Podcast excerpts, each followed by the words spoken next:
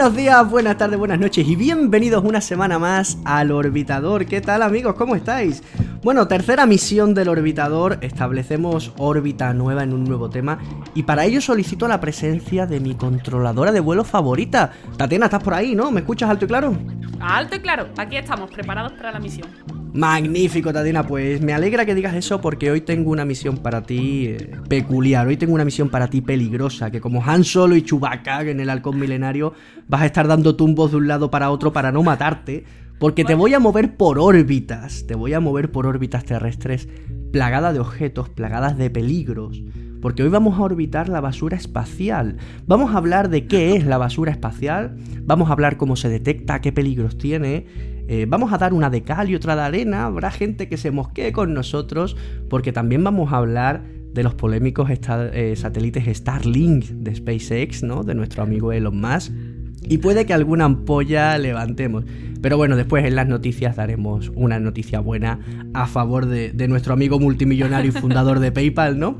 ¿Estás preparada, Tatiana, para esta misión? Estoy preparada, es peliagudo el tema, ¿eh? Es peliagudo, habrá que mojarse y, bueno, hablaremos de datos, nos mojaremos y luego, pues con esos datos que cada cual reflexione en casa y saque sus propias conclusiones, como siempre. Bueno, así de primeras, por sacar una, primera pincelada y acojonar un poco al personal, estamos hablando, Tatiana, de un tema que perfectamente podría ser una cuestión de vida o muerte para la supervivencia humana. Sí, definitivamente sí. Pues entonces poca presentación más tenemos que hacer. Eh, simplemente deciros que os quedéis hasta el final de este podcast, porque al final vamos a dar una noticia. Tenemos un evento este sábado, los amigos de su estrato, el diario del astrónomo y Walking to Sky, que no os vais a querer perder. Así que vamos a orbitar la, la basura espacial, vamos a dar nuestras noticias y al final os cuento de qué va este pedazo de evento que vamos a tener este sábado. Tatiana, despegamos. Despegamos, muy bien. Vale, basura espacial. Yo creo que el propio nombre ya más o menos eh, lo dice todo y todo el mundo puede imaginarse un poquillo lo que es basura espacial. Son objetos artificiales difuntos que ya no cumplen una función útil y que están pues principalmente en una órbita terrestre, en una órbita cercana a la Tierra, dando vueltas alrededor de la Tierra. ¿De acuerdo? Entonces, ejemplo, pues eh, satélites no funcionales, naves y trozos de naves, etapas de misiones que se han ido soltando, que tenían que soltarse de vehículos Claro, por ejemplo, eh, cuando fuimos a la Luna, ¿de acuerdo? Cuando fuimos a la Luna hubo que soltar, imaginaos, el Saturno 5, un cohete de 110 metros de altura, y al final lo que aterriza únicamente es el módulo lunar y orbitando la Luna se queda lo que es el módulo de mando. Eso, de esos 110 metros estaríamos hablando de prácticamente unos 10 metros. 100 metros de material se han quedado atrás. Algunos, evidentemente, se quedaron durante el despegue y cayeron a la Tierra. Están en lo que conocemos como cementerio espacial en el Océano Atlántico. Pero también tenemos algunos trozos que se quedan orbitando a la Tierra. Algunos durante días, otros durante semanas, otros años, siglos. Eso es. Y de eso vamos a hablar. Claro, eh, también hay escombros eh, por la propia erosión de, los objetos, ¿vale? Con, la poquita leve atmósfera que queda ahí, eh, por colisiones, pintura y líquidos que se han solidificado, partículas que, de, los motores de los combustibles que no llegaron a quemarse, ¿de acuerdo? Cosas que pueden oscilar entre mm, pues trastos bastante grandes y cosas muy pequeñas de menos de un centímetro. Bueno, hace algunos años un astronauta espacial, bueno, un astronauta espacial, un astronauta, evidentemente era espacial, que estaba en la Estación Espacial Internacional haciendo una actividad extravehicular, reparando, no recuerdo exactamente qué es lo que estaba haciendo, pero sí recuerdo lo que pasó, que es que eh, se le escapó la caja de herramientas y se fue volando, se fue volando una caja de herramientas pues con martillos, con destornilladores, con llaves inglesas, eso está ahí arriba orbitando. Pues basura espacial. Se ha convertido en basura espacial. Vale, vamos a ver, ¿dónde están estas cosas, no? Pues eh, podemos hablar de tres órbitas terrestres, una que es baja, otra media y otra alta. ¿vale? Eh, la órbita baja, que son entre 160 y 2.000 kilómetros, por ejemplo, donde está la Estación Espacial Internacional. ¿vale? Que se encuentra, vamos a dar el dato, de media, unos 450 kilómetros de altura. Eso es. Después está la órbita media, entre 1.200 y 35.790, ¿vale? Que es donde están, por ejemplo, estas constelaciones de satélites como la que va a ser Starlink, ¿vale? Y luego está la órbita alta, que es pues ya más arriba de 3.786 kilómetros. ¿De acuerdo? Que ahí está, por ejemplo, el satélite IBEX de la NASA, que es un satélite que se dedica a mapear la frontera del sistema solar, a decidir pues cuál es la frontera del sistema solar, ¿vale? Bueno, has dicho que los Starlink, me, tengo que adelantar por dar el datito, eh, va a estar en la órbita media, pero corrígeme, tengo entendido que quieren eh, ponerlo en órbita baja, precisamente para que no sean eh, un problema como basura espacial, ¿no? Eso es, quieren ponerlo en órbita baja, pero mm, las grandes constelaciones, porque aquí no solamente está Starlink, sino que Google va a tener la suya, Amazon va a tener la suya, hay un montón de, proyectos para, constelaciones de satélites que van a estar en órbita media. ¿Vale? Entonces, Starlink sí es verdad que lo quieren poner un poco más abajo, lo quieren poner en órbita baja, pero. Sí, es verdad, pero por eh, ejemplo, nuestro amigo Amazon o nuestro amigo Facebook quiere estar en órbita media. Claro, claro es que la, altura ideal para, para, una constelación de satélites son, es órbita media. Claro, porque en órbita baja el satélite, evidentemente esto pasa como con una bombilla, ¿no? Si tú coges una bombilla, la acercas a la mesa, pues tienes un área, ¿no? Que ilumina. Si la alejas de la mesa, ese área es mayor, es decir, cubres una mayor cantidad de terreno cuanto más lejos estás. Eh, una órbita, o sea, una, una constelación o una mega constelación, como podríamos estar hablando de las de Facebook, como las de Google, Amazon, que van a rondar todo en proyecto sobre papel de momento van a rondar los 200-300 satélites, tienen que estar en órbita media, porque si no, no hay manera de cubrir la totalidad de la Tierra. Claro, el problema viene cuando llega el señor Elon Musk y dice, oye, que es que yo voy a poner 12.000 satélites en órbita. Claro, por ese es el motivo de que hay tantos satélites, por la órbita baja, pero 12.000 satélites. Bueno, ya, hablaremos de esto, ya hablaremos de, esto, ya hablaremos de esto más tarde, porque si no nos calentamos. Luego hay, luego hay otra órbita que es la órbita cementerio, que le llaman, y es que eh, es precisamente una órbita a la que se intenta llevar todos los todos los satélites que dejan de tener una función y en los últimos eh, momentos de su vida útil, pues le dan un pequeño empujoncito para acelerar los 11 kilómetros por hora, ¿vale? Que es lo justo lo que necesitan para llegar a la órbita cementerio, que es una órbita más alta, ¿de acuerdo? Que se supone que, que, ahí pues no estorba tanto, como la órbita es más grande también hay más espacio, ¿no? Para que no choquen unos con otros y demás. Sí, bueno, eso al eh, final es, es eh, pasarle el muerto a generaciones futuras, porque, porque al final se siguen acumulando ahí. Claro, no. Pero de, de hecho, los científicos saben que esto no es una solución, no es, no es una solución, es un es pan para hoy y hambre para mañana, literalmente, ¿vale? y además eh, también es una torpeza en el sentido de que necesitan el mismo combustible que, que utilizarían durante tres meses para subir a esa órbita. ¿De acuerdo? Sin embargo, sigue siendo más económico, hablando en, combustible, que bajarlos a la Tierra. Porque estamos hablando de que eh, frenar, eh, tienen que frenarlo 1500 kilómetros por, metros por segundo, perdón, 1500 metros por segundo para que caiga a la Tierra, que no es lo mismo que acelerarlo 11 metros por segundo. Para que os em, hagáis una idea, que a lo mejor los que nos estáis escuchando no estáis acostumbrados a trabajar con metros por segundo, los satélites más lentos, los más lentos, suelen viajar a una velocidad media de unos 18.000 kilómetros por hora, ¿de acuerdo? Esos son los más lentos. Estamos hablando de que, por ejemplo, la Estación Espacial Internacional, y hablo de memoria, podéis entrar en la Wikipedia y, y os va a dar el dato, pero de memoria os diría que va a unos 24.000 kilómetros por hora, si no me equivoco. Probablemente me equivoque. Es más, Tatiana, si quieres sigue, voy a buscar el dato en Wikipedia porque no quiero decirlo mal.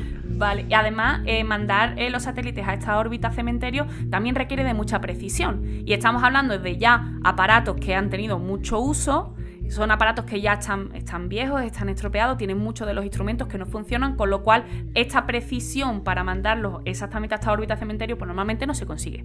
Normalmente eh, se quedan en otros sitios dando vueltas o directamente se queda donde están porque no consiguen llevarlo hacia la órbita cementerio. ¿Vale?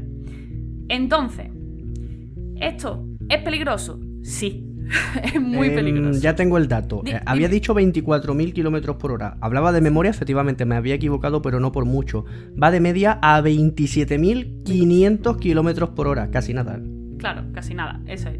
Pues precisamente por eso, precisamente por esas velocidades, esta basura espacial es peligrosa es peligrosa. Eh, vamos a hablar, trozos grandes. Hombre, pues el trozo grande ya te puedes imaginar por qué es peligroso. Si choca un trozo grande con la Estación Espacial Internacional, por ejemplo, con un satélite que sí esté en uso, por ejemplo, pues aquello, un desastre, ¿vale? Se estropea todo y es un desastre. Eh, por ejemplo, 2009 hubo un choque entre el Iridium 33 y el Cosmos 225, ¿vale? La probabilidad de que este choque tuviera lugar era de 3 entre 100.000, 3 entre 100.000, y sin embargo tuvo lugar. ¿Vale? Estos están a, una altura de 776 kilómetros y van a una velocidad de 42.000 kilómetros por hora. Hay que decir que evidentemente todo eso eh, hay gente eh, vigilando las órbitas de los satélites operativos y no operativos, ¿no? Y que eh, siempre se habla en términos de probabilidades. Pues con, el, con ese dato, que había ¿no? una probabilidad, tres, probabilidades entre 100.000, a día de hoy no se sabe muy bien por qué pasó, ¿no? Es verdad, la probabilidad existía, pero es muy baja. Y ya han nacido, pues, eh, miedos a que quizás nuestros modelos para estudiar y predecir las órbitas y las probabilidades de impacto a lo mejor no son tan precisos como deberían serlo. Eso es. al final es un riesgo, eso está claro. ¿Qué es lo que pasa con estas colisiones de trozos grandes? Pues que destruyen satélites que están operativos y que además generan más basura. Son más trozos dando vueltas. ¿de acuerdo? Y los trozos más pequeños, parece que no, pero los trozos más pequeños son los más peligrosos. Son los más peligrosos. Hombre, es que no los ves. Eh, es que a mí las balas no me dan miedo. Me dan miedo la velocidad a la que van. Exacto, eso es. Eh, a ver, desde 1991 se han registrado al menos, registrado al menos tres colisiones en órbita terrestre de objetos pequeños. ¿Vale? ¿Pequeño qué tamaño podríamos estar hablando, Tatena? ¿Un centímetro? ¿Dos? Un centímetro, un centímetro por ahí. Un poco menos, un poco En, torno a un centímetro. En torno a un centímetro, ¿de acuerdo? Eh, por ejemplo, en, septiembre de 1991 eh, se realizó la primera maniobra oficial para esquivar restos, ¿vale? Fue el satélite 995 eh, Cosmos, ¿de acuerdo? Y, bueno, pues tuvo que maniobrar para evitar comerse uno de estos trocitos. La cosa es que son trozos a mucha velocidad, son como metralla, es como bala. Si eso te da en el, tanque de combustible cuando tú estás eh, propulsando algo para salir de órbita terrestre, pues la has liado. Si eso te da. Eso, atraviesa cualquier nave como si fuese mantequilla. Claro, si eso te da en el panel sonar de tu satélite que, de alimentación, pues adiós satélite. Si eso da en la Estación Espacial Internacional, pues lo mismo, ¿vale? Es un riesgo para, los astronautas que están allí y para todos los satélites, todos los aparatos, todas las misiones, tanto que están dando vueltas alrededor de la Tierra como las que quieren salir de la Tierra. Es que muchas veces no somos conscientes de, de qué utilidad tienen los satélites, pero vosotros estáis escuchando esto desde cualquier parte del mundo gracias a un satélite. Vosotros podéis navegar tranquilamente por internet o podéis moveros en el coche con un GPS gracias a satélite. Podemos detectar lanzamientos de misiles de Corea del Norte gracias a satélite.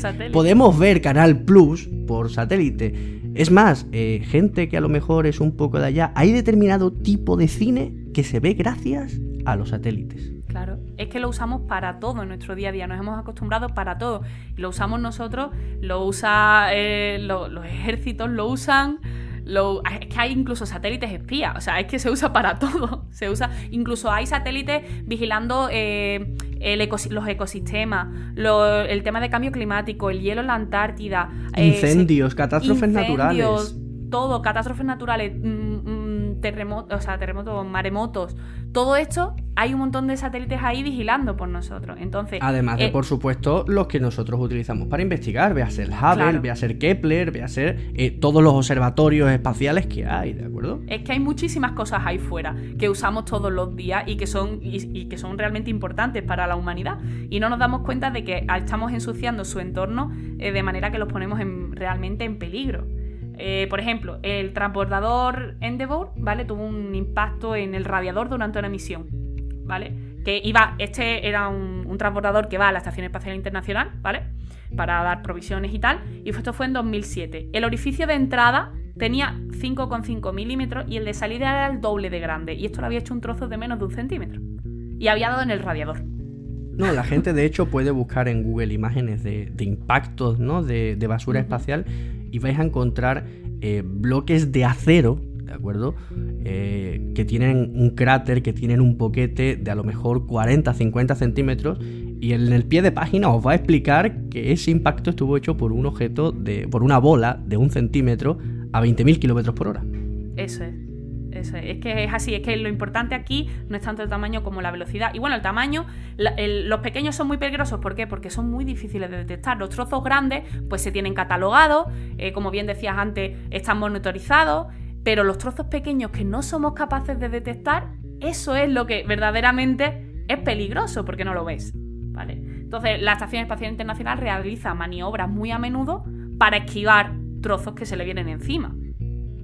¿De acuerdo? Basura espacial que se le viene encima. Y el mayor problema de este, ¿cuál es? Pues como todos los problemas de contaminación, el incremento con el tiempo. Que cuanto más cosas mandamos al espacio, eh, esta basura espacial cada vez aumenta más.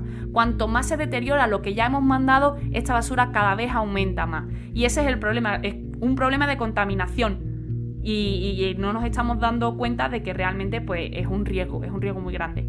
Fíjate si es peligroso que en 1970 ya hubo una persona que dijo, ojo, cuidado, que no estáis dando cuenta de esto y es importante, y fue Kessler, ¿vale? De hecho, eh, publicó un estudio muy famoso eh, sobre el síndrome de Kessler. Eh, básicamente es una reacción en cadena. Lo que viene a decir es que si chocan dos trozos de basura espacial, ¿vale?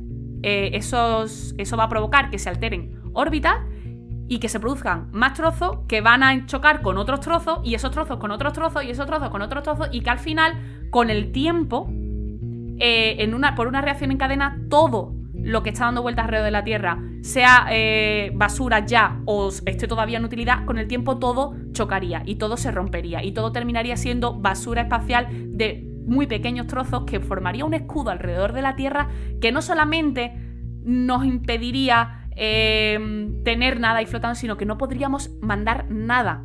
No podríamos tal y mandar como lo mandásemos, fuera. se atravesaría. destruido. Se atravesaría. Es un montón, sería un montón de metralla formando un escudo alrededor de la Tierra. Entonces estaríamos condenados a esperar siglos a que todo ese, toda esa basura cayera de nuevo a la Tierra para poder volver mandar algo al espacio. Hay una película eh, visualmente muy bonita, científicamente bastante mala, eh, que el argumento se basa precisamente en, en el síndrome de Kessler. Además, una película muy famosa, protagonizada por Sandra Bullock y eh, nuestro amigo el de los cafés, George Clooney, eh, que se llama Gravity. Gravity. Gravity, precisamente el argumento va de eso. Eh, son astronautas que están en la Estación Espacial Internacional, dos satélites colisionan, que provoca una nube de escombros, que a su vez destruye más satélites, provocando una nube todavía mayor, que al final, bueno, eh, la peli ya puedo hacer spoiler porque creo que tiene cerca de 10 años, acaba destruyendo la Estación Espacial Internacional y todo. O sea, es, es Claro. una movida, visualmente es preciosa, le dieron un premio Sí. y todo por lo bien eh, hecha que estaba. Pero eso sí, eh, hay ciertas cositas que, que no. Científicamente, o sea, hay una escena en la que van moviéndose hacia la, la estación espacial rusa, hacia la Mir, eh, con un traje Shemu, ¿no? Va el, el Clooney tirando de, de la Bullock, ¿no? Así como, como si estuviesen dando un paseo por mitad de Gran Vía de Madrid. No, chicos, no. Por el espacio la gente no se mueve así, ¿no? Vale. Pero eso, Sí, en pero- cuanto a basura espacial, una película muy buena. Sí, sí. Además, eh, eso es, es como al final es como un accidente en una autovía. Se chocan dos coches, el que viene por detrás que no le da tiempo frenar, pues se choca también y, y una reacción en cadena. Pues esto es igual y al final, pues todo lo que hay flotando se destruiría y quedaría eso, un, un escudo de escombro que no podríamos atravesar. No podríamos mandar nada. Claro, si, ha- si estás en la órbita baja de la Tierra, pues tardas a lo mejor 5 años en caer. Pero si estás en órbita media, ya es un siglo. Si estás un poco más arriba, pues cuanto más arriba, más tiempo tarda en caer por rozamiento. ¿De acuerdo? Entonces, eh, a esto hay que pensárselo muy bien porque si, si pretendemos llegar a Marte, si pretendemos mandar misiones eh, a la Luna eh, para quedarnos allí, si pretendemos mandar eh, mm, sondas a otros planetas, seguir explorando el espacio y seguir explorando el universo, esto hay que controlarlo. Porque cuanto más trozos hay flotando, más probabilidades hay de que se dé el síndrome de Kessler. Esa, es la cuestión. ¿De acuerdo? Que, que hay que tener mucho ojo porque a día de hoy ya, ya tenemos 11 colisiones por año contadas. O sea, cosas que podamos, que hayan sido lo suficientemente grandes como para que hayamos podido ver. Y la cuestión es que desde principios de siglo se ha duplicado. O sea, que es que va muy rápido, el aumento va muy rápido. ¿De acuerdo? Es que ¿Qué hay que vale? decirlo, eh, de siglo llevamos 20 años. Que muchas veces decimos principios de siglo, principios de siglo. Pero es que el siglo empezó en el año 20 2001, ¿vale? O sea, eh, llevamos 20 años de siglo. En 20 años se ha duplicado el número de colisiones, eso es. Entonces, resumiendo, pues mira, nos cuesta dinero porque que haya que esquivar, haya que hacer maniobras para esquivar trozos, nos cuesta dinero. Eh, limita la vida útil de los instrumentos, tanto porque puedan sufrir un accidente como porque hay que acortarlas para mandarlas a una órbita cementerio. Eh, hay riesgo para los astronautas y otras misiones y otros satélites que estén allí eh, en órbita. Puede formar un escudo de basura con el tiempo, como estamos hablando nos puede afectar a las medidas y a las observaciones científicas que hacemos desde la Tierra. Al final es una trampa mortal para futuras misiones que sigamos contaminando de esta manera mm, el espacio que rodea a nuestro planeta. Bueno, y no solamente eh, una trampa mortal para misiones, sino incluso para nosotros mismos. Porque bien has dicho, el, el último que has dicho, has dicho que limita nuestras observaciones. Y sí, nosotros tenemos observatorios que se encargan de estudiar galaxias, tenemos observatorios que se encargan de estudiar estrellas, otros observatorios en el espacio, por supuesto, que buscan exoplanetas, pero es que tenemos una serie de observatorios, tanto en Tierra como en el espacio, que buscan unos objetos muy peligrosos llamados neos, que son asteroides potencialmente peligrosos cercanos a la Tierra. Esos satélites eh, se encargan de mapear el cielo buscando eh, asteroides que se puedan acercar demasiado a la Tierra como para poner en riesgo nuestra existencia. Y a día de hoy ya es difícil detectarlos. Imaginaos el día que no podamos mirar, o peor, que cuando miremos, aunque no haya producido ninguna catástrofe esto del síndrome de Kessler, pero que haya tantos objetos, como por ejemplo Starlink, que las imágenes sean inviables, que desde tierra no podamos tomar imágenes del cielo porque a cada foto que saquemos lo que veamos sea una cuadrícula de luz producida por miles de satélites en órbita baja. Eso, sí que es un peligro real, eso sí que es la condenación prácticamente, porque, bueno, si no que se lo digan a nuestros amigos los ah. dinosaurios. No, y además es que eh, realmente es muy difícil detectar eh, estos asteroides. Normalmente los detectamos cuando ya los tenemos encima. Hay un capítulo muy bueno de otro podcast, ¿vale? Que es el podcast es Catástrofe Ultravioleta, por si nuestros oyentes también lo quieren oír, porque bueno, esto no es tele, es ciencia y si hay algo bueno pues se dice y ya está, ¿vale? y además es un, es un podcast muy bueno, la verdad. Es muy bueno, son muy buenos divulgadores, tratan muchísimos temas de ciencia general y tienen un capítulo eh, precisamente sobre la detección de neos muy, muy chula muy chulo y, lo recomiendo encarecidamente porque si no teníais miedo por este eh, por esta cosa, a partir de ahora vais a tener miedo por ello, ¿vale? Pero bueno, no nos adelantemos, no nos adelantemos, ahora hablaremos un poco de, de los neos, pero efectivamente, cuanto menos ensuciemos el cielo, más fácil detectarlo. Cuanto más basura espacial haya, cuanto más sucio esté el cielo, pues peor para todos.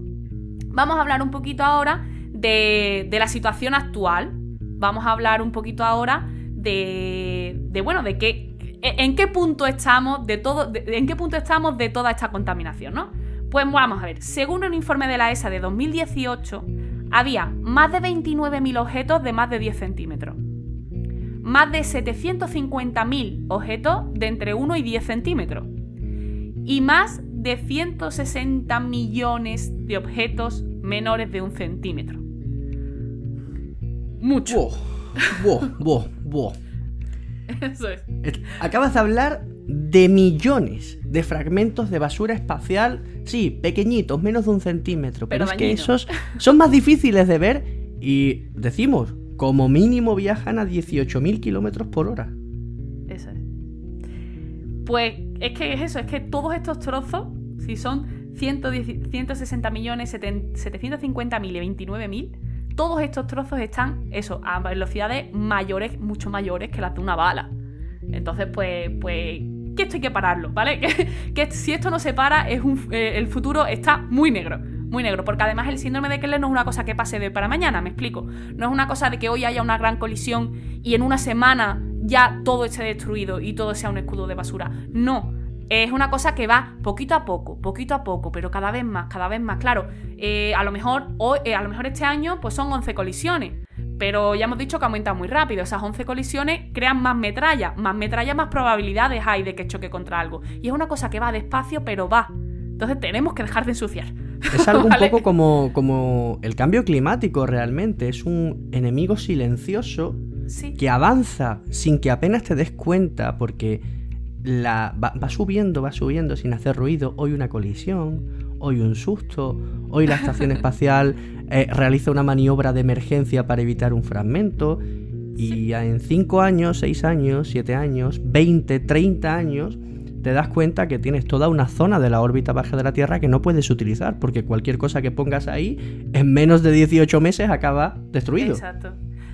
Bueno, ya que hemos sido muy catastrofistas, catastrofistas, y esto es importante porque realmente hay que tomar conciencia de lo importante que es el problema, vamos a ver, vamos a hablar de soluciones, ¿no, Ángel? Vamos a intentar arreglar algo. Sí, porque, vamos, estamos aquí hablando de que nos vamos a morir todos por, por culpa de Elon Musk. Que bueno, no, No. vamos a hablar de soluciones y ahora después hablamos. Es que yo tengo muchas ganas de hablar de Elon, ¿vale? Porque yo con Elon tengo, tengo una relación de amor-odio, después os cuento una cosita. Entonces tengo muchas ganas, ¿no? De, de- de hablar Vale. de, de Starlink. Soluciones, Vale, bueno, ¿qué podemos hacer? Soluciones, vale, vamos a ver. Eh, la NASA y la ESA, ¿vale? Tienen un manifiesto en el que se comprometen a que todos los diseños deben poder hacer, todos los diseños que se mandan al espacio deben poder hacer una de las tres cosas que voy a decir. Una, reentrada al- atmosférica, ¿vale? Que vuelvan a caer a la Tierra. Otra, una maniobra para moverse a esa órbita cementerio que, como hemos dicho, no es una solución. Pero bueno, No al menos a largo plazo. mm, a largo plazo no es una solución. U otra, que se le pueda hacer una retirada directa. ¿Vale? Si- Simplemente se pueda ir, cazarlo y traérselo. ¿De acuerdo? Eso es algo Eh, que se ha estado trabajando. Claro. Pero- ¿Métodos de, métodos de captura? Pues hay métodos con contacto que directamente es.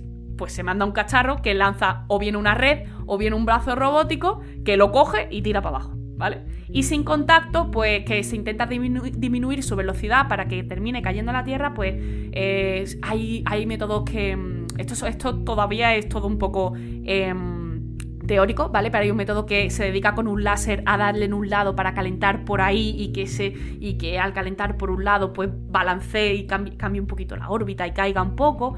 Em, desprenderse de piezas más pequeñas para que al final baje la velocidad y, y caiga. Todo se trata de bajarle la velocidad para que caiga a la Tierra. El rozamiento atmosférico, si es una órbita baja. Eh, con el campo magnético, también se está intentando atraer con el campo magnético de la Tierra. O ¿Vale? sea, un superimán. Claro. Lo difícil es, pues, saber qué método escoger para cada trozo y además ponerlo en práctica, porque esto todavía es, eh, son proyectos, ¿vale? Esto todavía no se ha llevado a cabo, aunque hay proyectos tanto en la NASA como en la ESA.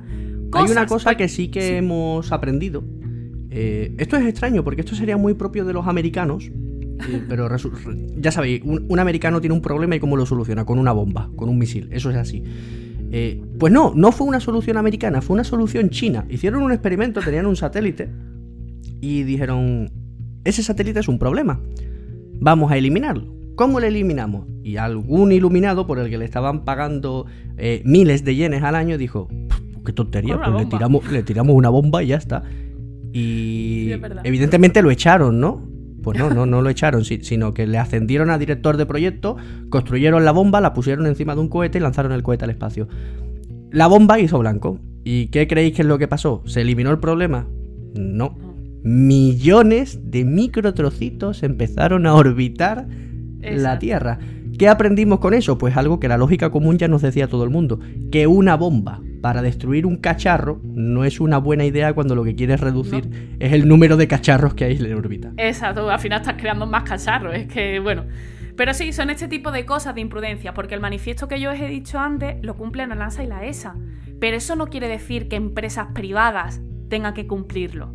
No hay ninguna legislación, y aquí es donde está el punto para mí del kit, y es que la legislación aquí va tarde. La legislación va tarde. No se puede eh, permitir que cualquiera que tenga dinero mande cosas al espacio de cualquier forma, de cualquier manera, como a él le apetezca, sin regirse a unas normas básicas que vayan en pro de, de, to- de- de la sostenibilidad del asunto y de, y de toda la humanidad al final, por como estamos viendo que es un problema. Y, y- y ya está, igual que no se puede dejar que cualquiera que tenga una motosierra pues se ponga a talar árboles en el Amazonas. ¿Vale? Claro, y es que a lo mejor aquí la gente cuando hablamos de empresas privadas, pues evidentemente piensa en SpaceX, piensa en Amazon, piensa Google. en Google, Pero es que también estamos hablando de Canal Plus, también estamos hablando de Vodafone, también estamos hablando de Orange, también estamos hablando de Movistar, también estamos hablando de Virgin Galactic, también estamos hablando de gente que, bueno, empresas chinas que se han fundado, eh, por ejemplo, había una que se llama Space Adventures, que es una es similar a, Virgin Galactic, eh, de hacer viajes turísticos al espacio, que eso ya de por sí puede dejar basura espacial, pero es que en proyecto, afortunadamente, esta gente tiene intención de construir una estación espacial que sea literalmente un hotel. Un hotel en el espacio. Eso es basura muy guay, espacial. Que, está muy guay, pero a ver, eh, vamos a hacer las cosas con cabeza. Esta es la cuestión. Que, que, desde mi punto de vista, aquí hace falta una legislación que sea igual para todo el mundo, igual que se hizo con la Antártida en su día. Que se pusieron de acuerdo todos los países y dijeron aquí las cosas van a ser así. Pues una legislación global que sea igual para todo el mundo, tanto público como privado, para proteger el espacio. Porque al final proteger el espacio es protegernos a nosotros y es proteger el futuro de la humanidad. Porque para muchos, yo por lo menos soy de la opinión de que el, futuro de la humanidad, si no nos matamos entre nosotros antes, está fuera de la Tierra. Si, queremos hacer, si queremos hacer esas cosas, hay que dejar de contaminar. Y hay que dejarlo ya. Ahora. Yo hay una cosa que siempre, que siempre digo.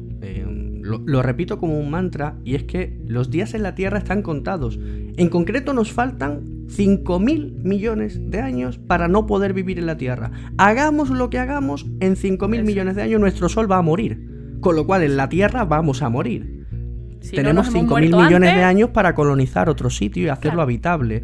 Eh, hay un tratado internacional que, por ejemplo, eh, impide ¿no? que, que cualquier país se adueñe de un territorio externo a la Tierra. Por ejemplo, nadie se puede adueñar de una parcela en la Luna o de Marte. Ninguna empresa privada podría comprar, por ejemplo, un trozo de Marte para minarlo. Eso no se puede hacer por ley.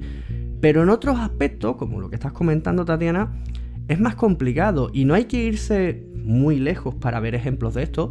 Por ejemplo, la Estación Espacial Internacional, ¿no? que es un proyecto en el que participa eh, la NASA, Participa la ESA, participa Roscosmos, que es la rusa, la JAXA, que es la japonesa, y la canadiense. Hay una agencia espacial, eh, aparte de las Indias, que por ejemplo la India es una agencia espacial relativamente moderna, pero hay una que tiene completamente vetada la entrada, que es que no puede entrar, que es la China. Por ejemplo, en, materia de, de, investigación espacial, China no tiene ningún tipo de colaboración con Estados Unidos por miedo al espionaje, porque China copie tecnología de la NASA o de la ESA o de JAXA. O sea, estamos hablando de que no se permite, imaginaos, no, no, no permito que uno de tus científicos vaya a un, a un laboratorio espacial internacional por miedo a que me copies tecnología y estamos pretendiendo que se pongan todos de acuerdo para que cuando se lance un satélite espía, ese satélite cumpla ciertas condiciones y por tanto sepamos su órbita, su velocidad, dónde está. Es que, esa, es que esa es la cuestión, que además es que eh, ya no son, es que hay muchos satélites que, la gente no conoce, que lo saben a lo mejor el gobierno que ha mandado ese satélite o la empresa que ha mandado ese satélite, que, que no, se, no se monitorizan. no hay una persona o una comunidad científica que sepa exactamente dónde están todos los satélites. No lo hay. ¿Vale? Entonces ahí hace falta unas normas, una legislación, porque al final esto es un problema y es un problema para todos, porque basta con que uno lo haga mal para que se produzca una cascada que termine mm, pues destrozándonos a todos y, dejándonos sin, sin, exploración espacial y condenados a, estar pues a oscuras, a oscuras, literalmente a oscuras. Es que mira, en este sentido de seguimiento, eh, yo tengo la suerte y la desgracia de vivir en San Fernando provincia de Cádiz, España, séptima ciudad con mayor contaminación lumínica. Por eso digo la desgracia. Pero tengo la suerte porque tengo aquí un observatorio que es el, Real Observatorio de la Armada. Es un observatorio eh, público, concretamente de la Armada Española, que entre otras cosas, pues por ejemplo, marca la hora del Estado español. La hora que todos tenéis en España se marca en mi ciudad, así de chulo soy yo. Eh, pues en la sección de astronomía hay una estación de telemetría láser que funciona 6 eh, días a la semana, 52 semanas al año. Está conectada a un telescopio llamado Fabra Roa, que está en el Monsec, en el, Pirineo catalán, y es una colaboración con una universidad de, Barcelona. Y este telescopio, totalmente computerizado, que trabaja sin, personal, eh, se dedica a buscar basura espacial. Os explico un poquito el procedimiento muy rápido en cómo trabajan aquí en el, en el ROA respecto a basura espacial. Ellos reciben dos hojas de tareas. Una es seguimiento de satélites conocidos. Hoy hay un satélite, fulanito de tal, que está o debería estar en esta órbita. Eh, desde el ROA, desde aquí, desde San Fernando, disparan un láser de alta potencia. Ese láser eh, trata de dar en el satélite. Además es muy chulo porque es un láser verde que va en pulso, va pa, pa, pa, pa, pa lo ves por toda la ciudad. Eh, si el láser consigue dar en el satélite, que la mayoría de las veces consigue dar, regresa, lo capta la estación y evidentemente por sabemos la velocidad de la luz, pues te dice la distancia. A poco que hagas esa medición en, unos eh, grados del cielo, ¿no? Pues calculas perfectamente la órbita y sabes la órbita exacta que tiene ese satélite y si está o no está en la órbita en la que debería para estar o no estar en riesgo o en un rumbo de colisión con otro satélite. En el caso de que sea así, pues se llama al propietario de ese satélite, sea el que sea, le dice, oye, que tu satélite eh, no está donde debería estar, muévelo, ¿vale? Eso es la hoja normal. Pero después tenemos el telescopio Fabra-Roa, que es una gran cámara. Este, este telescopio a lo que se dedica es a escudriñar el cielo, a escudriñar cada región del cielo, sacando fotos, tratando de sacar fotos de cositas que brillen, Basura espacial, basura espacial no catalogada, objetos que no se sepan que están ahí, objetos muy pequeños, objetos medianos, objetos grandes, para cuando se consigue sacar una foto se le manda la señal a la estación de telemetría y dice, oye, he encontrado esto, le he hecho varias fotos, yo creo que mi órbita, que su órbita es esta, dispara un láser, a ver si lo pillas. Y así, eh, como el que dispara a patos con los ojos vendados, es como estamos tratando de dar con esos fragmentos tan pequeñitos. Claro sea, es que, sí, que realmente esto es un problema y, hay que ponerle solución. Y, aquí vamos a meternos con lo que a ti te gusta, Ángel. Aquí vamos a, vamos a hablar de Starlink, ¿vale? Ah, y Starlink. Bueno, mucha gente no lo sabe, pero yo tengo un agaporni. Ese agaporni se llama Elon. Eh, se, llama Elon porque mi novia no me dejó ponerle de nombre Falcon 9, que era el nombre que yo le quería poner. pues, pues sí, yo le, yo le quería poner al pájaro Falcon 9, hubiera sido muy gracioso. Oye, Falcon 9, ven para acá. Eh, pero no me dejó mi novia, así que eh, de otros nombres que le propuse, incluido el de Carl Sagan, le, le, propuse también Orión, le propuse también em, bueno, le, propuse unos cuantos nombres, todos evidentemente basados en lo mismo, y Elon fue el que menos le disgustó. el que me dejó ponerle. sí, yo soy un gran. Cariño.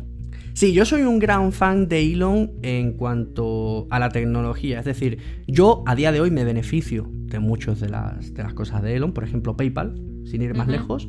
Eh, Elon está detrás de PayPal, evidentemente con más gente. Eh, tenemos, por ejemplo, también eh, los Teslas, que son hoy en día los coches eléctricos más eficientes eh, del mundo, además con una filosofía increíble, porque cuando sacaron la tecnología de esas baterías, en vez de privatizarla, en vez de quedársela, llegó Elon y lo que hizo fue hacer pública esa patente para que cualquier otra empresa pudiese fabricar las mismas baterías. Ha fundado SpaceX, que nos permite, pues, aquí viene lo bueno, lanzar eh, misiones a menor coste y encima sin dejar tanta basura espacial porque de las dos etapas que tiene el Falcon 9, la primera se recupera en, un, en un lanzamiento normal con otro cohete, pues eso no pasa, bien se pierde o bien se queda en el espacio. Ah, tenemos la Dragon, que después hablaremos de ello. Pero claro, ahora me salta y me da un palo en las narices, como astrónomo que soy, y me dice, oye, Ángel, que me da igual que a tu pájaro le hayas puesto mi nombre, eh, me da igual que uses PayPal, me da igual que te sientas muy orgulloso de los Tesla, eh, me da igual que te encante mi Falcon 9 porque ahora te voy a poner 12.000 satélites en órbita baja para que no puedas volver a mirar el cielo. Vamos a ver, ¿qué problema hay con esto? Pues que son 12.000, ¿vale? Es un problema de que hay 12.000. Y además, otro problema que a mí eh, particularmente me... como que me choca mucho con la filosofía de, Elon y de SpaceX, que es que, da la sensación de que ellos mm, lo piensan muy bien, ¿vale? Y hacen un prototipo, ese prototipo funciona y ¡pum! mandan. Pero realmente luego no lo han pensado tan bien, porque es que la primera tanda que han mandado refleja la luz de una manera que es que estropea las observaciones. Estropea las observaciones. Hay gente que dice, lo pintamos de negro. Pero es que, Sí. claro, ¿por qué las cosas son blancas en el espacio? Porque si tú pintas algo de negro, se calienta mucho con el Se sol. calienta mucho, exacto. De hecho, las siguientes que tal, que la han mandado de negro, pues, pues no, no funcionan bien porque es que se calientan mucho. Entonces, la cuestión es, no podemos arriesgarnos a mandar cosas al espacio por método de ensayo y error. No se puede, no se puede permitir, y menos en tales cantidades. Tienes que hacerlo, eh, si tienes que tardar más tiempo para llegar a un prototipo que realmente sea sostenible, pues tendrás que tardar más tiempo. Lo que no puedes es decir, no, esto lo voy a hacer yo ya y como lo, como lo tenga. Porque pasa, pues como lo que pasó eh, hace unos meses, ¿no? Fue en marzo, ¿no? Fue en marzo creo que fue cuando se mandaron los primeros, los primeros paquetes.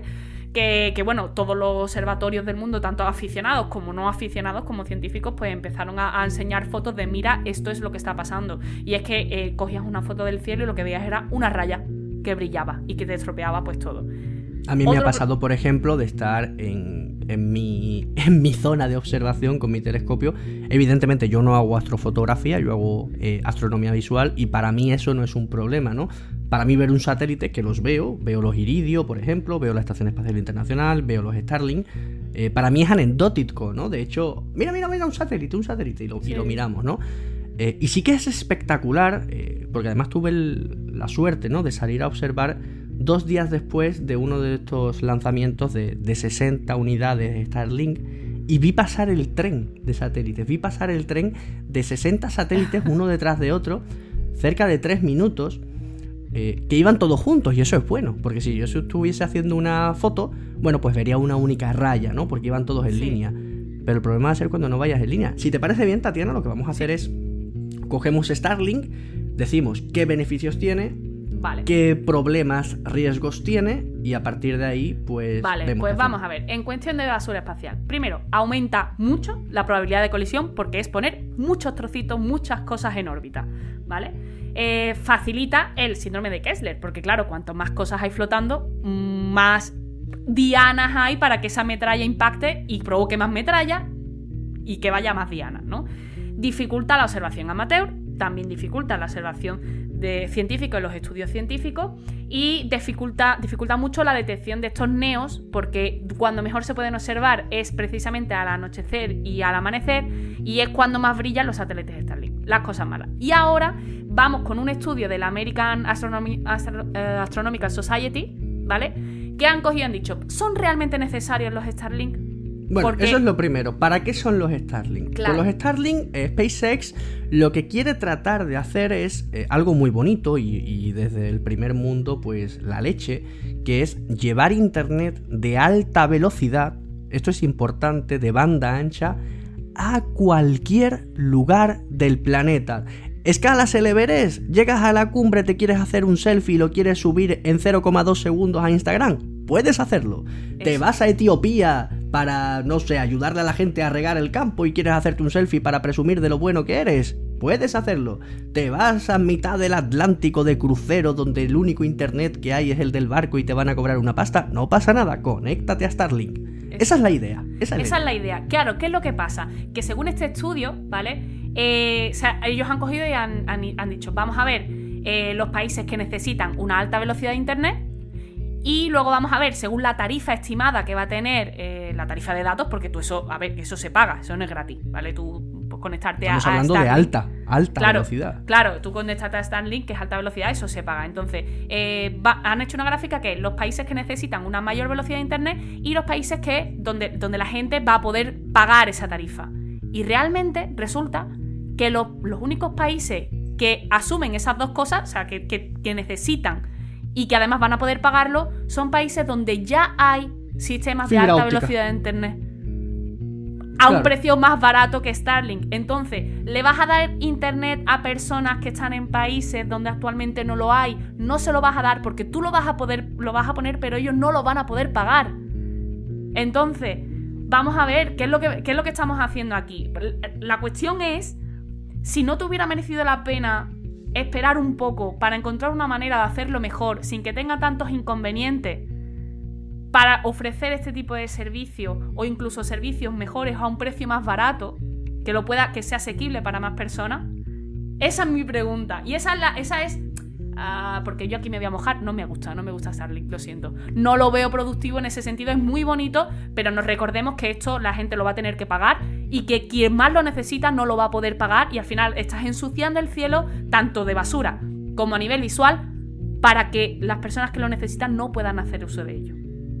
Entonces, pues... Es que además es me rompe, me rompe mucho en la filosofía de, de, de, Elon Musk, ¿no? Porque, claro, él siempre... Eh, yo me he leído la biografía, la única biografía autorizada que existe. Eh, la recomiendo porque de verdad es muy buena. Y, y, en esa biografía pues se presenta Elon eh, se le da también, ¿vale? Se, dice que, por ejemplo, es un, es un jefe un tanto cabroncete, que mucha gente dimite de sus empresas por presión, ¿vale? por, por, presión eh, psicológica, eh, de, que, de que de verdad Elon es una persona muy exigente, muy fría, muy dura no le importa remangarse, es decir, él, se dice en la biografía que él, eh, muchos de los tornillos, por ejemplo, de los primeros eh, prototipos del Falcon 9, los apretó él, de, mano, de que se bajaba al taller, se remangaba las mangas y empezaba a, ayudar a los técnicos para acelerar. Entonces él siempre lo que ha buscado es el éxodo humano eh, al espacio. Eh, y mejorar la vida en la Tierra, pues mediante coches eléctricos, mediante eh, bancos online independientes ¿no? de, los intereses bancarios del resto del mundo. Eh, ahora con SpaceX, pues vuelos al espacio baratos para cualquier sentido. Es todo para mejorar, ¿no? Para mejorar. Pero claro, de repente nos presenta Starlink que tú dices, hostia, es la leche, internet a todo el mundo. Ya, claro, Elon, pero es que no lo vas a regalar. ¿O sí lo vas a regalar? Porque eso no, lo sabemos. A, lo mejor llega Elon y dice, oye. Están las tarifas estimadas, no sé si son ochenta y pico dólares mensuales. O sea, están las tarifas estimadas. Claro, aquí estamos un poco hablando por hablar y voy a hacer un poco de, abogado del diablo. Lo mismo llega Elon y dice, oye, que mira, que es que yo soy multimillonario y con la cantidad de dinero que he ganado en publicidad, eh, lo voy a poner casi gratis. Cosa que me extrañaría porque estás construyendo satélites, los estás lanzando al espacio, los estás manteniendo, en órbita. ¿vale? Mm, eso tiene un coste. Pero podría ser que a lo mejor dijese, mira, que, de ochenta y tantos, porque yo me he inventado una tecnología, que por cierto, os dejo ahí la patente por si alguien la quiere copiar. Eh, y nada, yo voy a poder ofrecer internet de alta velocidad satelital por 5 dólares al mes. Pues ahí sí estaría bien. Ahora, tal y lo que se estima, ¿no? Con, con un precio realista, es inviable. Claro, además, eh, claro, ¿qué pasa? Que lo pone en la, órbita baja porque se criticaba que, era mucha basura espacial. Entonces, al ponerlo en la órbita baja, en la órbita de la cual se recupera antes. O sea, en cinco años, pues eso ha caído a la Tierra y ya está, ya se elimina rápido. Ponerlo en la órbita baja. la atmósfera. Claro, ponerlo en la órbita baja implica que tienes que poner muchos más, por lo que tú has dicho antes de la bombilla en la mesa. implica que tienes que poner muchos más. Entonces, eh, de una manera estás eh, poniendo impedimentos y trabas a la, observación y a la exploración espacial, poniendo en, grave riesgo que, podamos eh, volver a hacer misiones en el futuro, poniendo en riesgo la detección de neos y por otro lado, me, que me estás diciendo que es por tener internet. Pues que a lo mejor no es la manera. A lo mejor no es la manera. A lo mejor hay que darle una vuelta de tuerca. Y por eso te decía que desde mi punto de vista, que yo como científica que soy, eh, siempre pienso que, que, que cuanto más ciencia y tecnología pública haya, mejor. Porque al final es donde es más fácil poner cortapisas, ¿no? Y poner normas. Eh, no se puede dejar que cualquiera mande cosas al espacio indiscriminadamente, igual que no se puede dejar que una persona con motosierra que le apetezca corte árboles en el Amazonas. No se puede. Ese, es mi, argumento de hoy. Eh, a, nivel, a nivel de, científico lo comparto contigo, pero también tengo que ser realista y es que eh, Estados Unidos, ahora vamos a hablar de ello en, en dos minutos, Estados Unidos lleva prácticamente 10 años pagándole a Rusia para enviar a científicos a la Estación Espacial Internacional. Y hubiera seguido siendo así, a no ser que empresas privadas se metieran en el juego. Sí, sí, sí. A, eh, a, ver, todo tiene su parte buena y su parte mala, por supuesto. Lo que pasa que yo creo que para, para dejar a empresas privadas meterse aquí hace falta una legislación que a día de hoy no existe. Pues esa, yo creo que esa precisamente es la, conclusión que tenemos que sacar, o que por lo menos yo saco de, de esta misión de hoy, que es legislación. Por favor, señores, dejar de hablar de tonterías, que si lengua vehicular, que si tonterías, que si cual, y legislar el espacio, que no estamos hablando de la guerra de las galaxias, estamos hablando de los satélites que hoy, hoy, ahora mismo, están sobre nuestras cabezas y que lo van a estar sobre nuestros hijos y sobre los hijos de nuestros hijos y los que van a permitir o no van a permitir que vayamos a la Luna de nuevo, que vayamos a Marte, que escapemos de la Tierra. Por favor, haced algo, trabajad, legislar sobre el espacio. Hay que dejar de contaminar el espacio. Hay que dejar de contaminar en general, pero el espacio también. Que no se nos olvide, que no se nos olvide. No solo nuestro planeta, sino tampoco el resto del universo. Bueno, Tatiana, 50 minutos prácticamente de, Bueno, en bruto, 50 minutos. Nos hemos pasado hoy una barbaridad de tiempo. Pero yo creo que la gente, que la gente nos lo va, nos lo va a perdonar. Tatiana, sin perder un segundo, regresa a la Tierra y hablemos de las noticias de esta semana. Voy.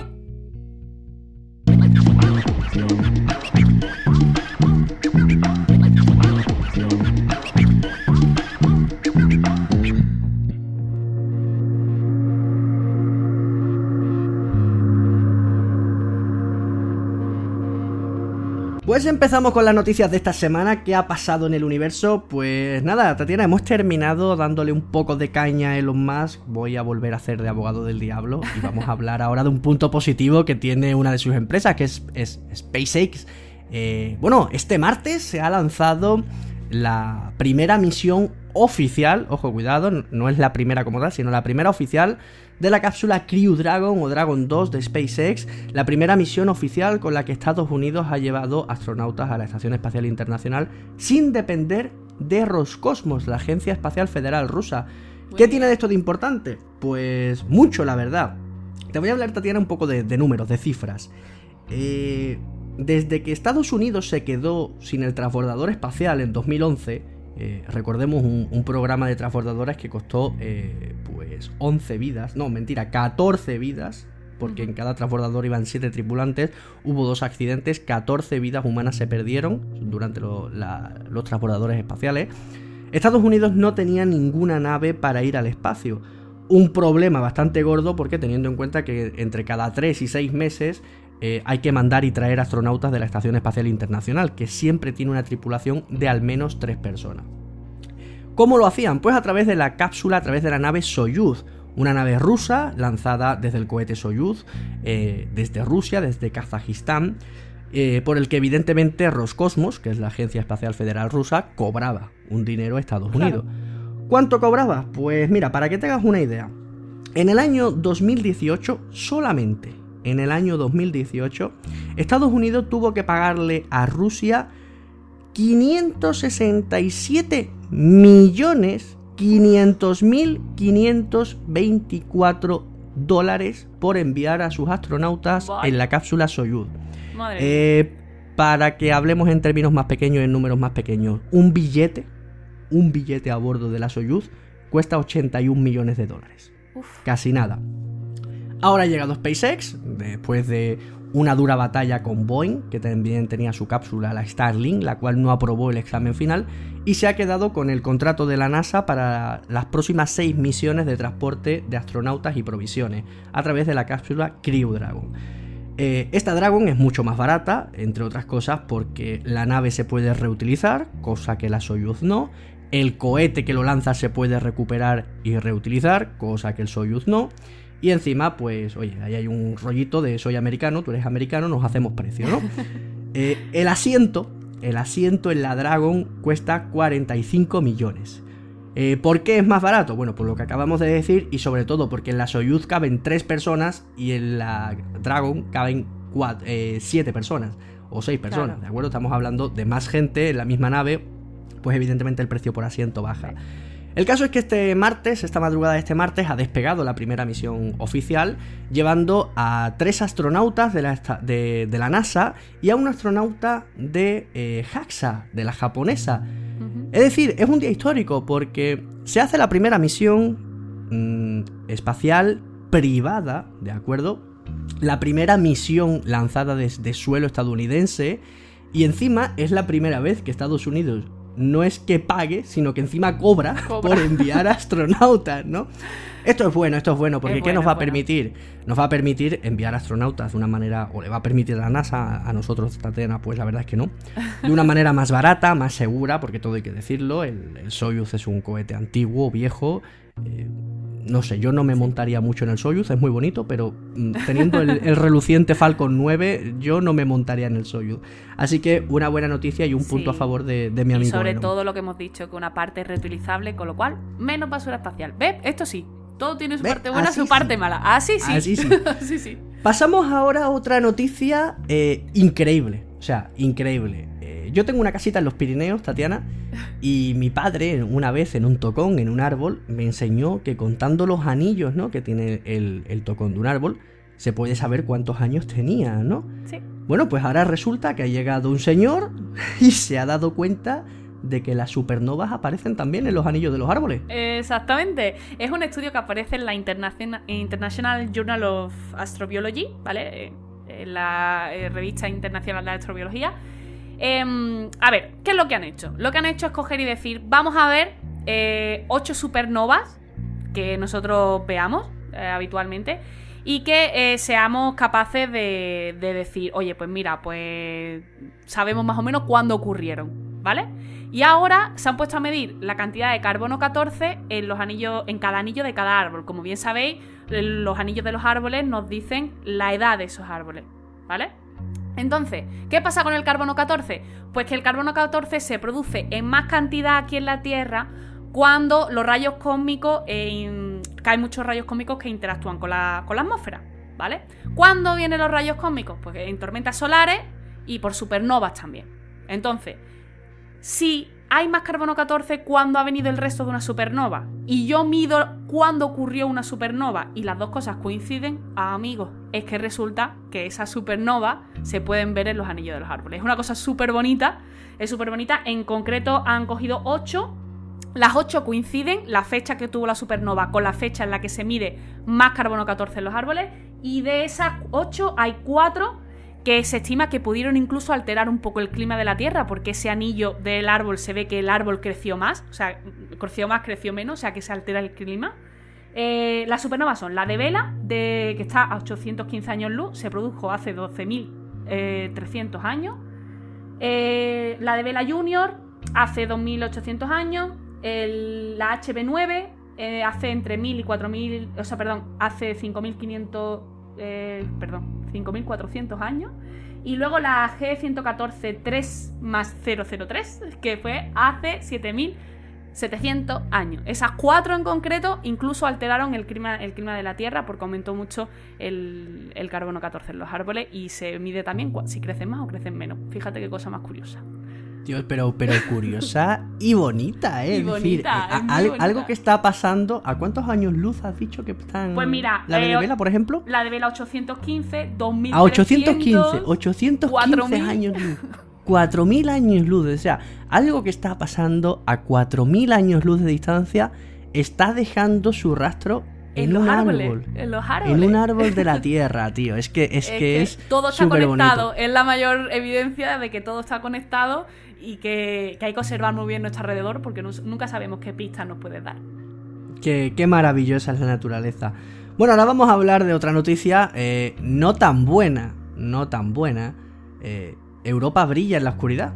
¿Qué es eso, Tatiana? Porque eso, no, me lo he leído, la verdad. Me has dado ese titular, me has dicho, oye, que Europa brilla en la, en la oscuridad. He dicho, espérate, imagino que será por contaminación lumínica. A ver, eh, Europa, eh, la luna de Júpiter, ¿vale? Saltó un ah, estudio. Ah, vale, la luna. Yo creía que decías Europa el continente. Y digo, será por contaminación lumínica.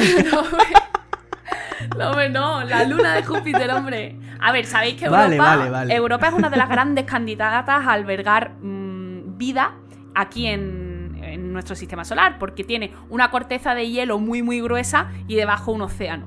Eh, salado, ¿vale? Tanto el hielo como el agua es salada. ¿Qué pasó? Pues que en el laboratorio de propulsión jet de la NASA hicieron un modelo de, Europa, ¿vale? Porque ellos lo que querían era eh, construir una, una, capa de hielo en las mismas eh, condiciones que Europa, ¿vale? Lo metieron en un cajón, en una nevera enorme que se llama Ice Earth, muy bonito también. Y lo que querían ellos era decir, vale, ¿qué es lo que está pasando? Pues que Júpiter envía partículas muy energéticas cargadas a Europa, la está radiando todo el tiempo con partículas muy energéticas. Y ellos querían ver cómo esa radiación afectaba a posible eh, vida orgánica eh, debajo de esa capa de hielo. Y eso es lo que ellos querían ver, pero lo que se encontraron fue que esa radiación de Júpiter ioniza las moléculas de agua y el hielo brillaba en la oscuridad. Y que además en función de la composición exacta de exactamente cuál es la sal que tiene esa agua salada y ese hielo salado, el brillo es más azul, es más verde. Entonces, pues se han dado cuenta de que, de que Europa brilla en la oscuridad incluso por la parte no iluminada por el sol y además analizando esa luz de esa parte nocturna, vamos a poder saber exactamente qué sales hay en ese océano salado. Así que fíjate qué guay Increíble. O sea, es que, es que, fíjate, yo he empezado diciendo que era una, una mala noticia, porque, porque no sabía de lo que me estabas hablando, la verdad. O sea, me estás diciendo, bueno, es que, claro, es que es normal. ¿Quién si no, salvo el rey de los planetas, iba a tener una luna fluorescente? Es claro, es ¿eh? increíble. Exacto.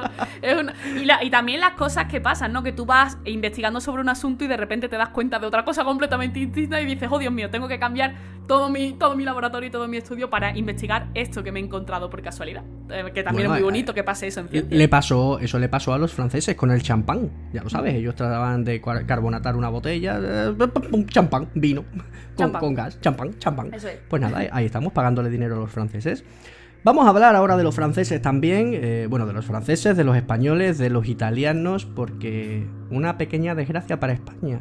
Se nos ha perdido un satélite ingenio que se llamaba, eh, en el que prácticamente el 75% de la tecnología que incorporaba era español, eh, prometía convertirse en, la herramienta que iba a posicionar España ¿no? en, en la tecnología aeroespacial.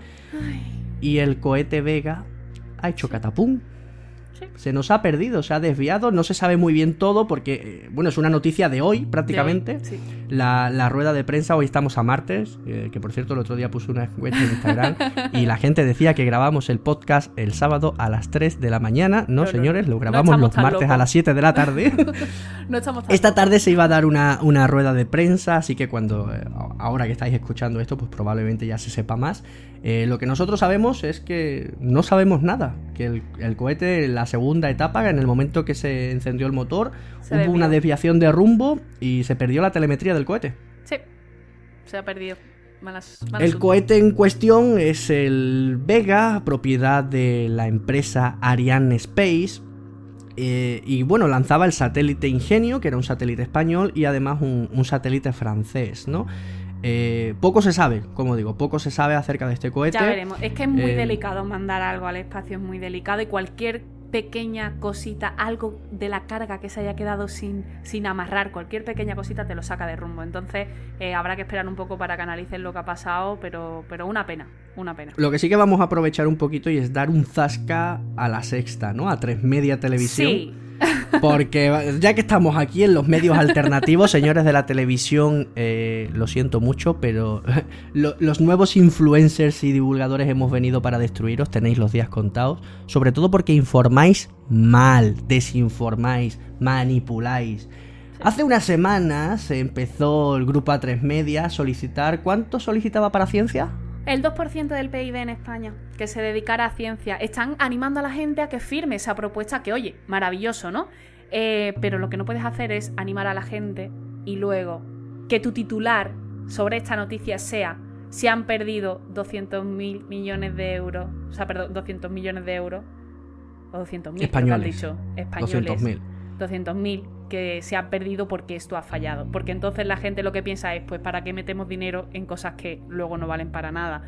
Eh, para empezar, este proyecto involucra a muchos países, eh, la tecnología española. el, cohete, el, cohete, es propiedad, bueno, está diseñado por, por como he dicho antes, em, eh, Ariane Space eh, que al final es una colaboración entre la Agencia Espacial Italiana, y la ESA, que es la Agencia Espacial Europea, en la que estamos Alemania, Francia, España, un montón de países. La, la, cuestión es que los aparatos que iban en el satélite, la gran mayoría eran eh, diseñados por científicos españoles, pero es que el satélite no ha sido el problema, el problema ha sido el cohete, ¿vale? Pero aún así, sea de quien sea, estas cosas pasan, es muy difícil Y precisamente hace falta inversión en ciencia para que cada vez pasen menos para que cada vez eh, conozcamos mejor todos los procesos y podamos hacerlo todo y la tecnología todo cada vez mejor para que esto no pase. Así que vamos a dejarnos de, poner o sea, esa campaña del 2% está muy bien, pero lo que no podéis hacer es eh, pedir con una mano. Buscando el titular, buscando y el luego titular. con la otra, no, no, está feo, está feo. Porque al final es que. Es que al final siempre hacen lo mismo, ¿no? Al final lo que se busca es el titular, lo que se busca es. Eh, pues eso, sensacionalizar un poco a gente de un color, a gente de otro, eh, para que al final se genere debate, se generen visitas, se gane dinero. No, tío, tenéis que tener una ética, que estáis informando además un grupo tan grande como es A3 Media, en el que se encuentra La Sexta, se encuentra Antena 3, que son dos de las cuatro cadenas principales que ven todos y cada uno de los españoles. Llegan a mucha gente, llegan a mucha gente y tienen que tener más responsabilidad. Mira, eh, te, voy a, te voy a contar una anécdota. Eh, ya da igual, llevamos ya más de una hora ya. por, cinco minutos más la gente, la gente no se va a enfadar. Si siguen aquí, pues que son unos fieras. Hace unos meses eh, me contactó una periodista de La Sexta. Me contactó a través de Instagram. No me acuerdo exactamente por qué era, ¿de acuerdo? era para hacerme unas preguntas creo que era cerca de un, de un asteroide, ¿no? Potencialmente peligroso o, por una lluvia de estrellas. No me acuerdo exactamente por qué era. El caso es que eso fue a las once y media de la mañana y claro, yo estaba trabajando, eh, no pude atenderla.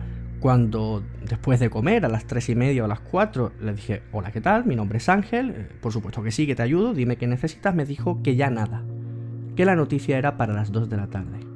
O sea, yo entiendo al pobre redactor que está más que explotado y que le dicen, oye, quiero esto para allá, eh, tienes que sacarlo. Pero tú no puedes sacar una información, tú no puedes sacar una noticia con dos horas que te has pasado ni siquiera investigando, que te has buscado una fuente. Eh, iba a decir una fuente cualquiera, pero ese iba a ser echarme mierda encima. Pero, joder, me hablas a las once y media para algo que quieres que salga a las dos de la tarde, con lo cual lo tienes que tener listo a las doce y media. ¿Y te vas a informar en una hora? Eh, yo, yo esto lo he hablado mucho em, y he escuchado muchas veces hablar a Susana Escudero, que es una gran periodista científica que tiene un programa también muy bueno de radio, que es el Radioscopio, y, que además eh, trabaja mucho con la Universidad de Granada en comunicación y con el IAA también.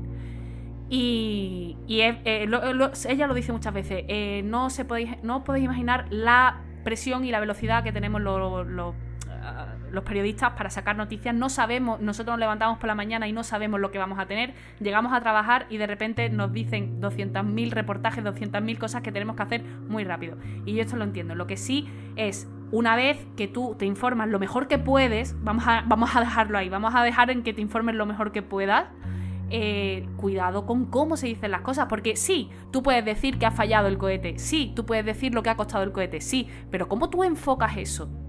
Estás dando a que la, gente opine de una manera o de otra y que la gente diga, si tú lo enfocas con se han perdido 200 mil millones de euros porque esto ha fallado, a lo mejor la gente piensa, pues, por ya no les damos más dinero. Y si tú lo enfocas de la manera de eh, ha sido eh, un problema que a veces pasan, eh, están investigando, van a intentar que no pase más y esto es importante porque nos iba a permitir hacer muchas cosas, pues a lo mejor la gente lo entiende de otra manera y sobre todo entiende cómo funciona la ciencia y cómo funciona la tecnología y que lo que hacemos no es fácil Em, igual que lo que hacen los periodistas tampoco es fácil, y que hay que intentar trabajar entre todos para, para que la percepción sea lo más objetiva posible y no dar las cosas con tintes para que la opinión de las personas esté de alguna manera em, manipulada o, dirigida. por eso, Tatiana, de verdad te lo digo, por eso me gusta tanto lo que yo hago. Porque sale una noticia eh, y voy a escribir yo un artículo para el diario del astrónomo, o voy a hacer una infografía, o voy a hacer una historia en Instagram, o lo que sea, vamos a grabar este podcast. Y yo tengo la libertad de grabar, de escribir y de publicar lo que me dé la gana, y lo mejor, cuando me da la gana. Si sale hoy en la noticia, eh, evidentemente lo suyo, por ejemplo, con lo de SpaceX, lo suyo, evidentemente, es que yo lo publique el mismo día de ser de los primeros para tener más visitas, ¿no? Evidentemente, mejor posicionamiento, algo más de dinero en publicidad, por supuesto que sí. Pero si lo publico el martes, pues tampoco va a pasar nada. Si lo publico el miércoles, pues tampoco va a pasar nada. si lo publico el jueves, tampoco va a pasar nada. pero claro, en esos formatos, en esos mm, formatos no se es hace. Muy difícil. Claro, yo, yo fundo el Diario del Astrónomo en, en el año 2018 para informar, para, para divulgar un medio. eh, estamos mu- muy mal acostumbrados. O sea, eh, eh, tenéis que cambiar de mentalidad todos y cada uno. Pensad que la televisión es gratis. Y en este mundo absolutamente nada es gratis. Una televisión no se funda para poner programas como Pasapalabra, como La Ruleta de la Suerte, como Gran Hermano, igual que un periódico tampoco se funda para hablar de noticias. Un periódico, una emisora de radio, una cadena de televisión, se funda para poner publicidad, que es lo que da dinero. Las marcas que visten a los presentadores, los anuncios que se insertan, cuando tú realmente estás viendo una película y te jode que te la corten para poner anuncios, eh, la cadena lo ve al revés. La cadena dice, tengo que poner estos anuncios, voy a poner un contenido que atraiga a la, a la gente para que vea los anuncios. Entonces tenéis que pensarlo siempre, cada vez que veis una noticia en un medio de comunicación, cada vez que veáis un informativo, pensad que eso está hecho para ganar dinero. Puede estar hecho con mejor o peor ética, pero la finalidad que hay detrás es dinero y que por tanto en mayor o menor medida siempre va a estar teñido de un color o de otro. Siempre. Bueno, yo voy a, yo voy a, aquí voy a romper una lanza porque me consta que hay muchos periodistas que intentan hacer muy bien su trabajo, que intentan ser objetivos, que intentan informar y que al final eh, No, no, cosas- por es- supuesto. A ver, esta- va- va- claro, vamos a ver. esta- estas Yo no hablo del periodista. Yo no hablo no, no, del no, periodista claro, del que es, está detrás es de la el mesa. medio, el medio como tal. Por eso te iba a Claro, decir yo, que yo a- hablo del que lo monta. Claro, a el que exige. Claro, a grandes El que exige. el medio tiene algún interés, lo que es la, la compañía, pero el periodista trabaja lo mejor que puede y, y lo único que les voy a pedir es eso, cuidado con los titulares, chicos, de verdad, cuidado con los titulares, con, con cariño. Yo de verdad, yo sé que hoy en día un trabajo es, es prácticamente un lujo, trabajar es un lujo y que pues a veces no te queda porque me ha pasado y me pasará. Eh, tienes que claudicar y hacer lo que tu jefe te diga por mucho que vaya en contra de tus opiniones.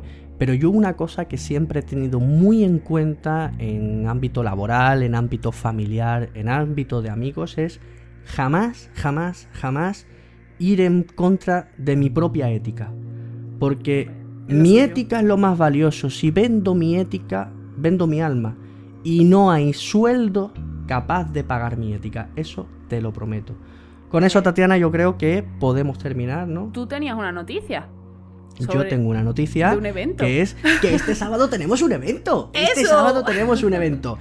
Eh, hace algunas semanas hicimos la primera observación astronómica online. Colaboramos Exoestrato, colaboramos eh, evidentemente el Diario del Astrónomo y colaboramos por supuesto eh, Walking to Sky.